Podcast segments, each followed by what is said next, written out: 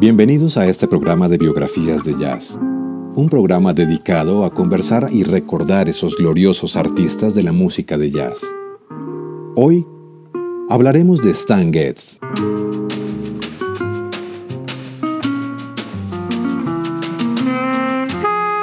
Quizás fue uno de los mejores, si no el mejor músico de saxofón tenor, considerado uno de los cinco mejores saxofonistas tenores en la historia del jazz. Stan Getz nació en Filadelfia, Pensilvania, el 2 de febrero de 1927. Sus padres llegaron a Estados Unidos desde Kiev, Ucrania, en 1903. Se radicaron en Filadelfia inicialmente y después se mudaron hacia Nueva York para encontrar mejores trabajos. Stan tuvo un hermano menor llamado Robert. Fue considerado uno de los mejores y más importantes saxofonistas tenores en la historia del jazz. Trabajó duro en la escuela. Durante los veranos calientes del Bronx, Stan practicó natación en Crotonia Park con gran pasión. Su incursión por la música comenzó con el contrabajo y el fagot, hasta encontrar gusto por el saxofón a los 13 años, cuando su padre le compró un saxofón alto de 35 dólares. Continuó su viaje en el aprendizaje con el saxofón alto que le regaló su padre, y también incursionó con el clarinete, pero a Stan realmente le encantaba el sonido del saxofón tenor. Él decía, en mi vecindario, mi elección fue ser un vagabundo o escapar. Así que me convertí en un chico de la música, practicando ocho horas al día. Se mudó de su mamá para poder tomar lecciones todas las semanas con un maestro local de nombre Bill Shainer. En septiembre de 1941, Stan fue aceptado en All City High School Orchestra de la ciudad de Nueva York. La entrada a este grupo selecto le dio acceso a un tutor privado y gratuito de la Filarmónica de Nueva York. Simón Cobar, un fagotista, también comenzó a tocar en conciertos locales en ese momento. Fiestas de fraternidad en el bar Midbags y bailes de sábado por la noche. Le pagaban alrededor de 3 dólares por noche. A los 14 años había ahorrado lo suficiente como para comprar un saxo tenor.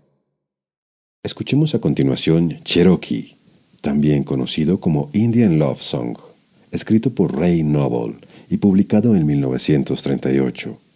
Ha sido grabado por muchos músicos y cantantes de jazz, entre ellos Getz, una pieza muy valiosa por su dificultad de improvisación en la armonía de la sección B.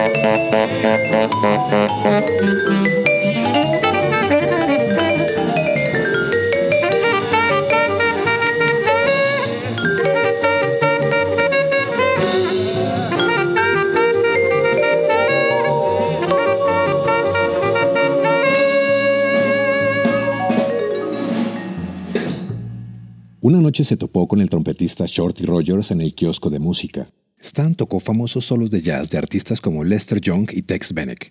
Tocaba y leía las partituras de manera impecable. Empezó a improvisar sesiones después de que los conciertos terminaran. Getz luego explicó su regalo. Es como un lenguaje. Aprendes el alfabeto, que son las escalas. Aprendes las oraciones, que son los acordes, y luego hablas extemporáneamente con el cuerno.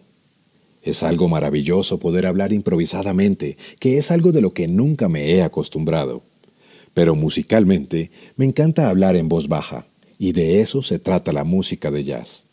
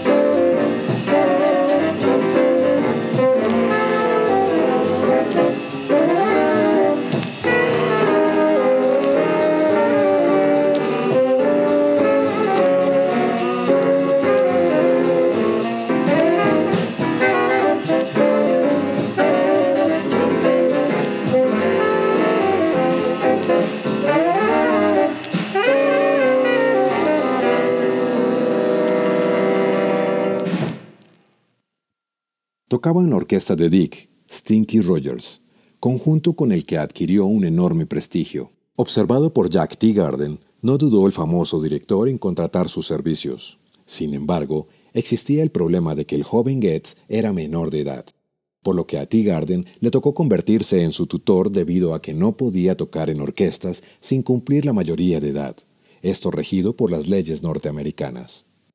En una entrevista, Stan dijo refiriéndose a Teagarden, T-Garden me enseñó mucho acerca de doblar mi codo derecho. En mis primeros años, trabajar con Jack T-Garden tuvo el mayor efecto en mí. Esa fue una muy buena introducción a la música profesional para mí. T. Garden era un gran músico. Su interpretación es intemporal y es lógica. Trabajar en la banda de T. Garden fue difícil. Los One-Nighters nunca terminaron. Getz conoció los vicios. Comenzó a fumar cigarrillos al ritmo de un paquete por el resto de su vida. Descubrió el alcohol que le ayudaba a controlar la ansiedad. Stan encontraba en su saxofón a través del soloing una sensación que era como drogarse y quería sentirlo cada vez que se subía al estrado.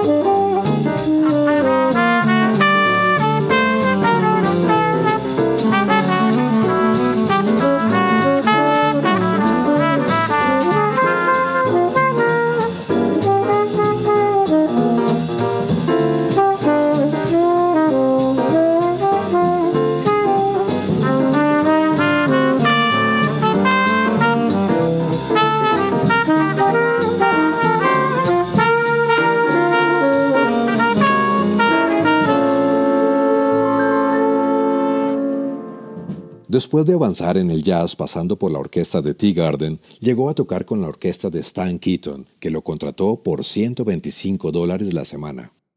Esta orquesta le dio una gran proyección internacional a Stan debido al momento por el que pasaba. Era una de las más modernas en escena jazzística. Getz aprovechó para estudiar cuidadosamente el trabajo de su ídolo Lester Young. Aprendió a tocar sus solos nota por nota y comenzó a incorporarlos dentro del trabajo con Keaton. A los 18 años comenzó a trabajar con la banda de Benny Goodman, año de gran acontecimiento como la Segunda Guerra Mundial y la muerte del presidente Roosevelt. Getz estuvo tocando con nueve big bands, incluida la de Jimmy Dorsey y Goodman. Con él grabaría sus primeros solos de disco. En 1947 se establece en California y forma su propio trío para actuar con el Swing Club de Hollywood. El grupo se separa cuando Goetz decide trabajar con el trompetista arreglista Gene Land, quien forma un grupo experimental de cuatro saxos tenores.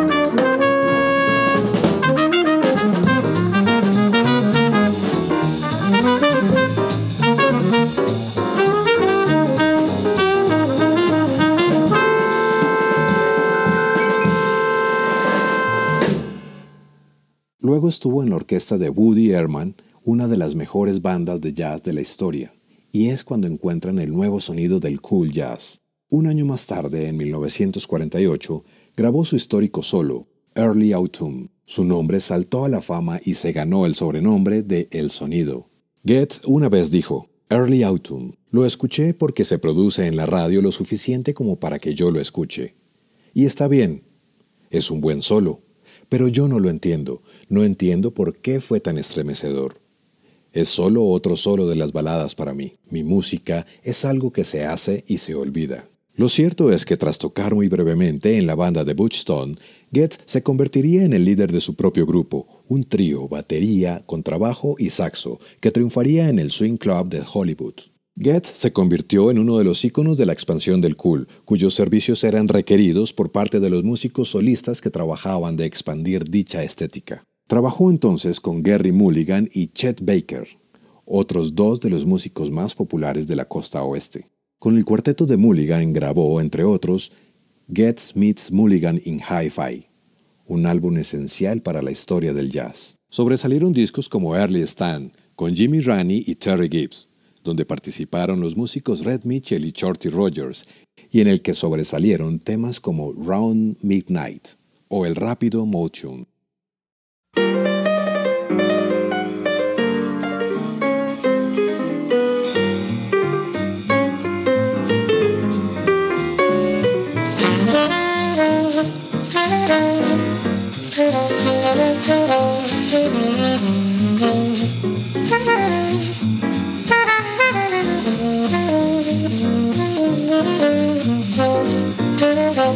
Mm-hmm.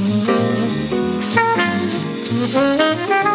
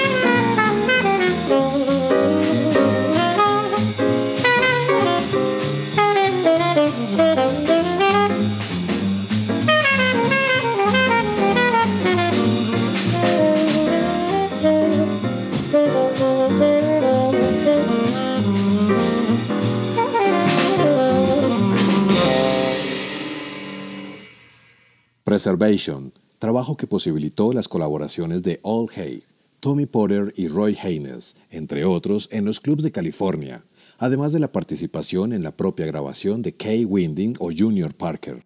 Hizo parte del sexteto de Miles Davis en 1950, en plena fiebre del cool, con el nombre de Metrodome All Stars. Se puede destacar de aquellas grabaciones el álbum Conception.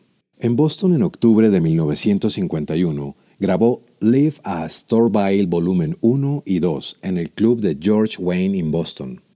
El concierto grabado el 28 de octubre fue una actuación increíble de Getz. Contó con All Hate en el piano, Jimmy Ronnie en la guitarra y Tini Khan en la batería. Pasaron a través de 13 melodías en 77 minutos, incluido el espectacular tributo Parker 51.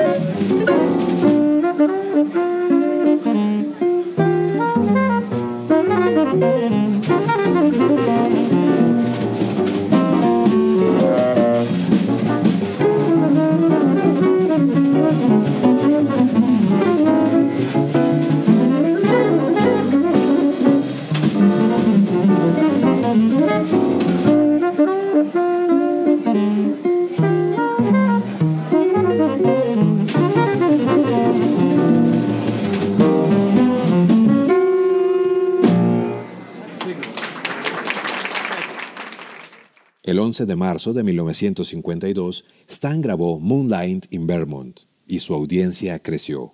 Estaba ganando mil dólares por semana, pero aquel periodo tuvo sus primeros problemas con las drogas. Consiguió desintoxicarse en Suecia, donde permaneció alternando su presencia con otro país donde lo veneraban, Dinamarca.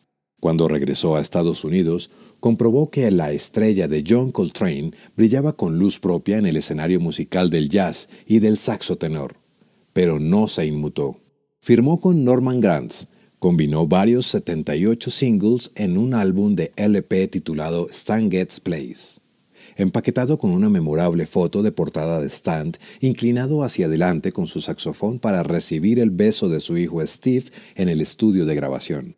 Norman Granz le llevó a grabar para la NBC en Nueva York y lo puso en las grandes giras de jazz at the Philharmonic, hasta que fue arrestado en una redada de narcóticos en Los Ángeles. Fue procesado por el juez y aunque no estuvo mucho tiempo en prisión, esto no le impidió grabar para el sello Verbe dos de sus más destacados trabajos.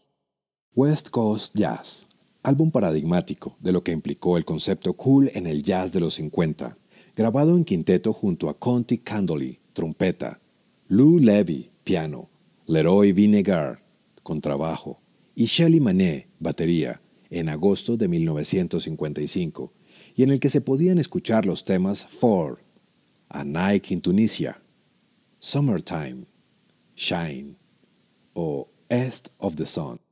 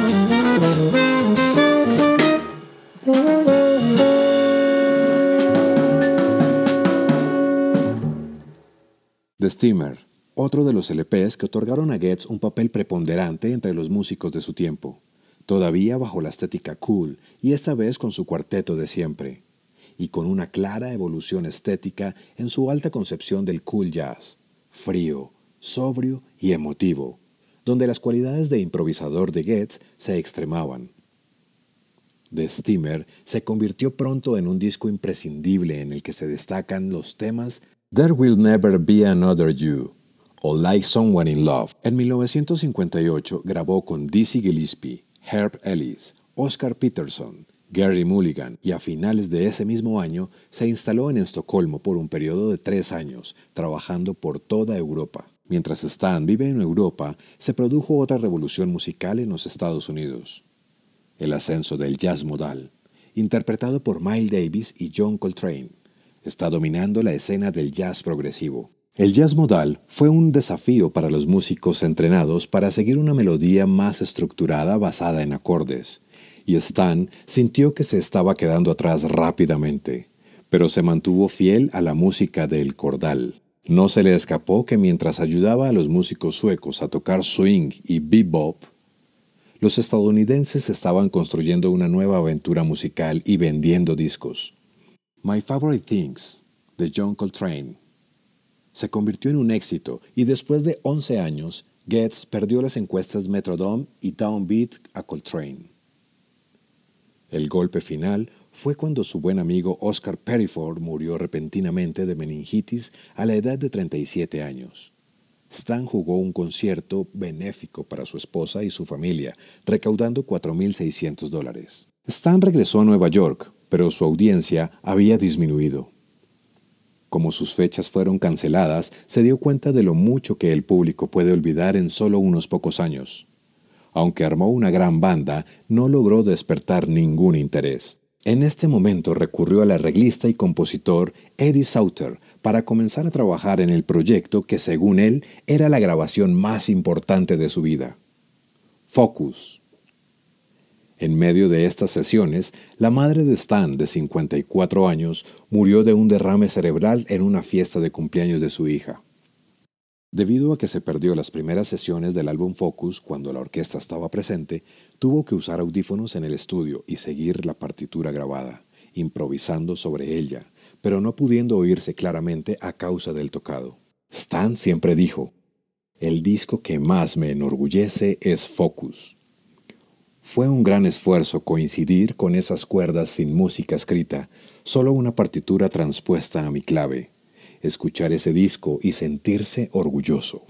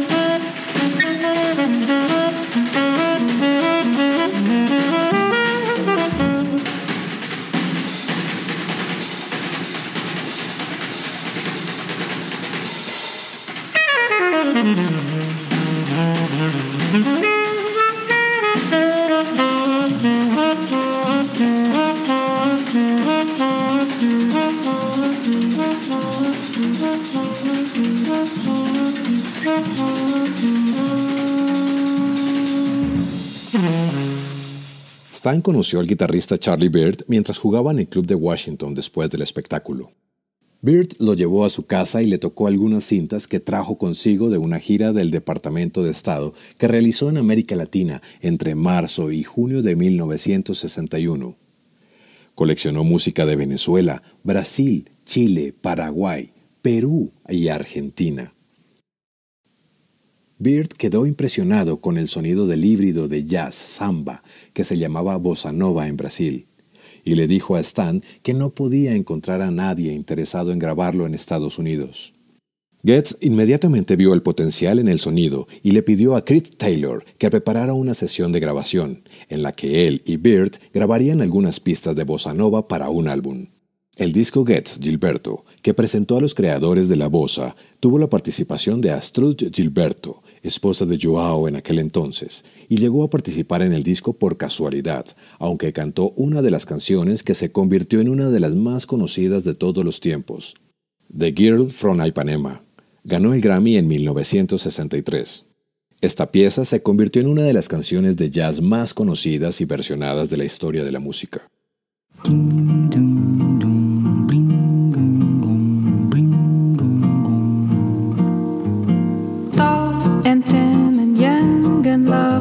The girl from Ipanema goes walking, and when she passes, each one she passes goes. Ah. When she walks, she's like a samba that swings so cool and sways so gently that when she passes, each one she passes goes.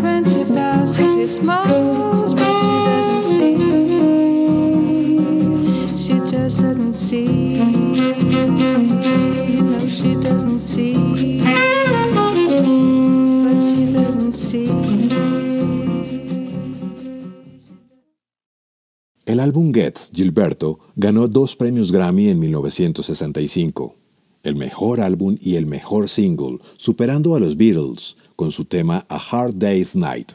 Esto fue sin duda una enorme victoria para el jazz y la bossa nova y derivó en la propagación de esta música entre millones de personas en el mundo entero, allanando el camino para que la música brasileña y sus instrumentos se sumaran al jazz.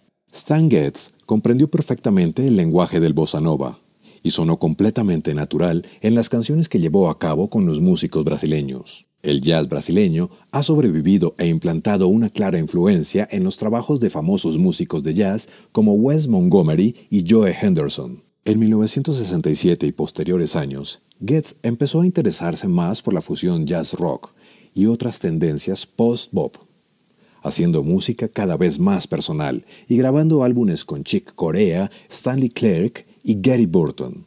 En los 70 forma distintos grupos, donde continuó exhibiendo sin sobresaltos, a lo largo de las numerosas grabaciones y giras por el mundo, su increíble soltura y la plenitud de su estilo. En los años 80 volvió algunas veces a Dinamarca, país al que le unía un gran vínculo emocional y musical. Allí tuvo un sensacional encuentro con su amigo Chet Baker, con quien grabó un disco en directo titulado Line for Lions. una obra muy reconocida que incluye temas como Just Friends, Stella by Starlight, My Funny Valentine o Dear Stockholm, quizás lo mejor del repertorio de ambos músicos.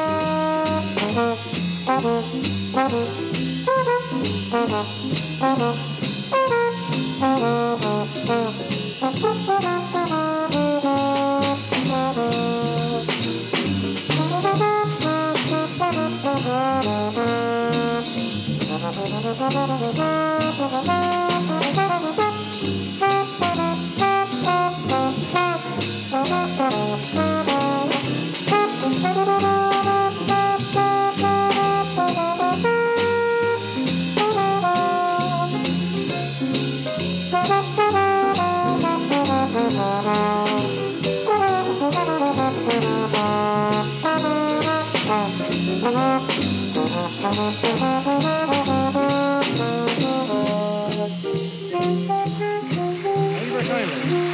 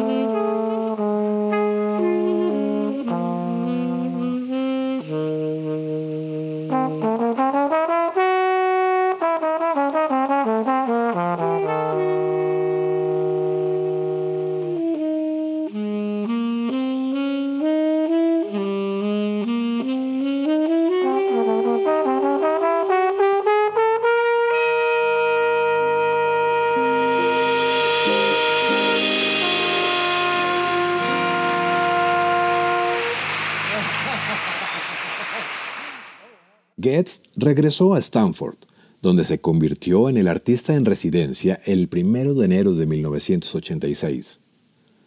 Su agenda requería que enseñara seis horas a la semana, ofreciera cuatro conciertos por año y llevara a cabo talleres para estudiantes. Discutió su enseñanza con un periodista local. Cuando obtuve este saxofón, se convirtió en mi religión. No había televisión, no había mucho dinero, y solo había una dedicación real. Nunca pensé en ello como un arte. Era solo un trabajo que amaba. No solo el trabajo, sino el trabajo que me encantaba. Me encantaba tanto que lo tocaba así nadie lo escuchara. Cualquier músico de jazz, si no hay nadie cerca para escuchar, tocaría solo por la pura alegría de improvisar su música. Larry Grander, uno de los estudiantes universitarios de Stan, en ese momento dijo, Haría ciertos comentarios después de escucharte tocar. Simplemente llevarte a un lado y decir algo. ¿Cómo tocar con el baterista? ¿Qué es lo que busca en un bajista? ¿Cómo hacer que sea más cómodo para un trompetista? Cosas así. Solo escucharlo ayudó mucho. Su sonido es tan único, es tan raro que las personas tengan ese sonido individual y hagan una declaración tan fuerte solo con su sonido. Fue impactante. Simplemente te golpeó la cabeza. Y su ritmo, y su ritmo eran tan fuertes, era un maestro del espacio y del silencio.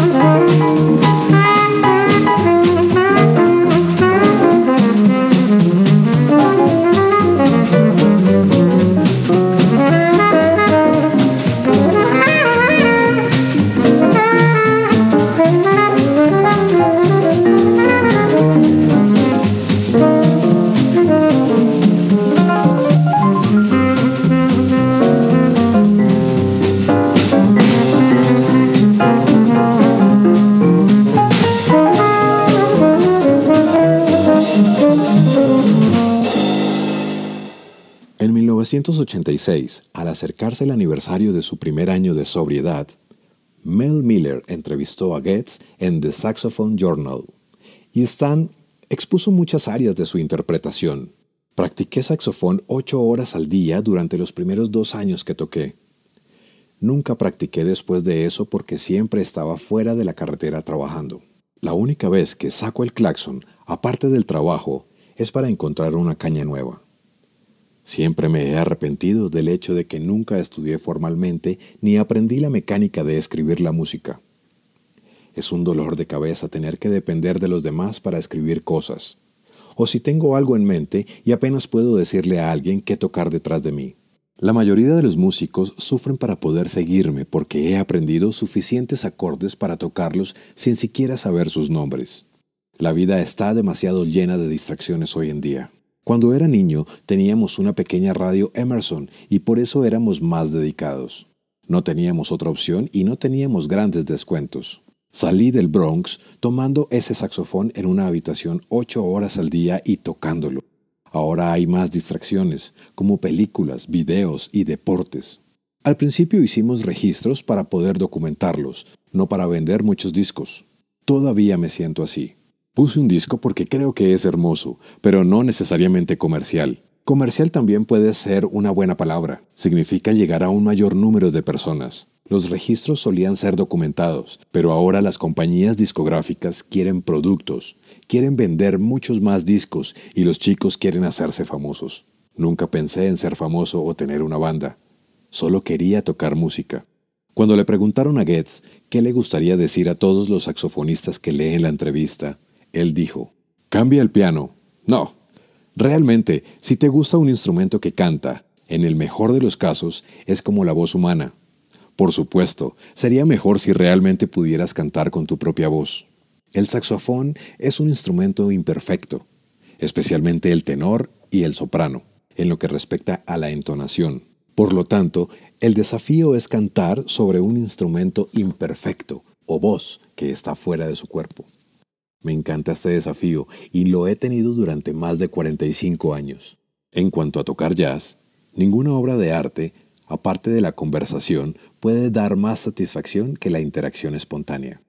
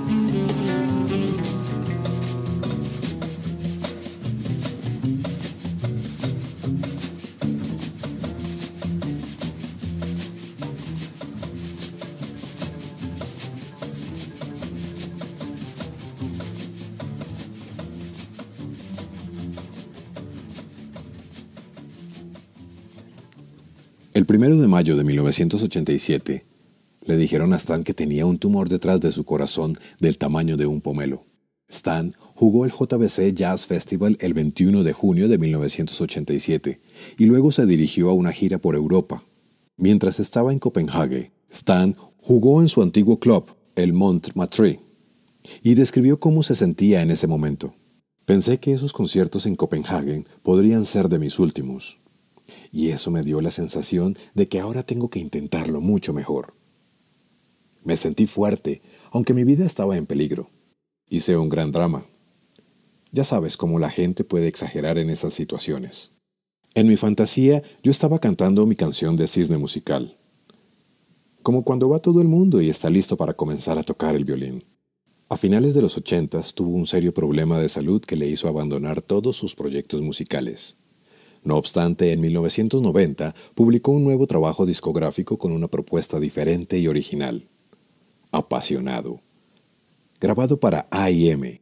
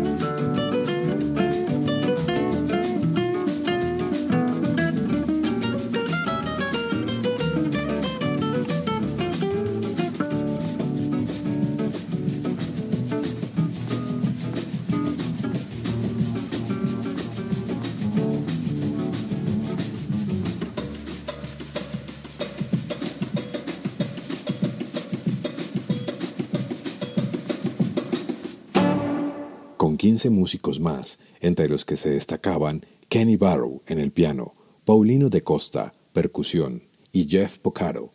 El disco poseía un concepto bastante renovador dentro de la línea desarrollada por Getz en los últimos años, aunque en algunos temas hubiera un predominio claro de los esquemas musicales brasileños y ritmos, con temas como Amorous Cat o Coba, de aire español, como Española, y temas de una gran nitidez expresiva como Apasionado o Walks for Stan. En 1989 publicó Soul Eyes, donde de nuevo aparecía el mejor Getz.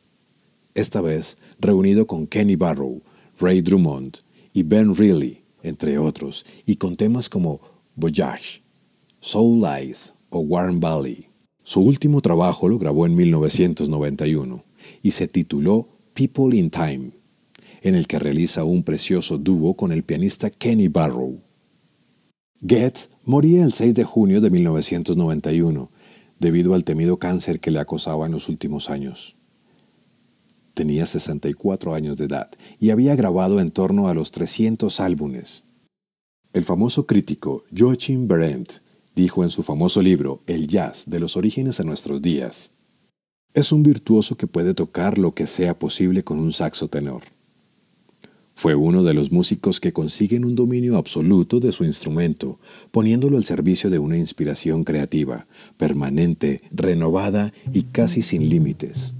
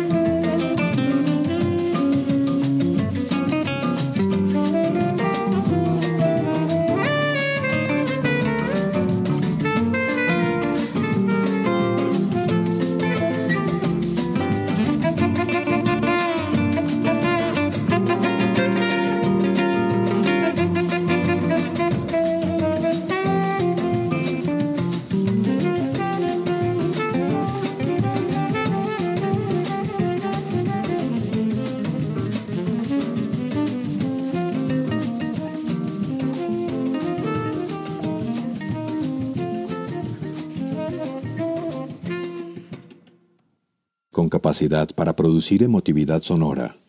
Sugerente en las baladas y creativo y espléndido en los tiempos rápidos, su arte estuvo influenciado en la forma de tocar de Charlie Parker por un lado.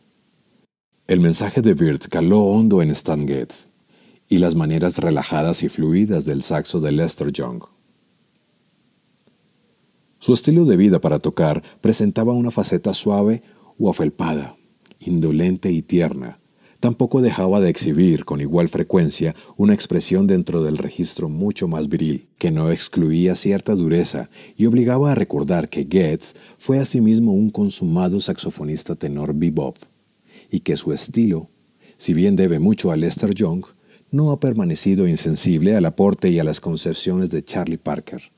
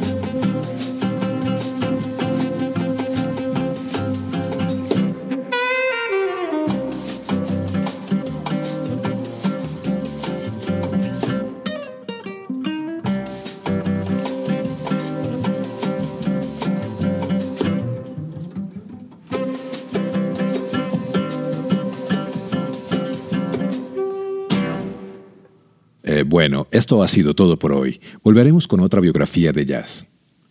Si quieren que les hable de algún artista en especial, me pueden escribir en comentarios. Les agradezco me den su like. Un abrazo. Feliz tarde.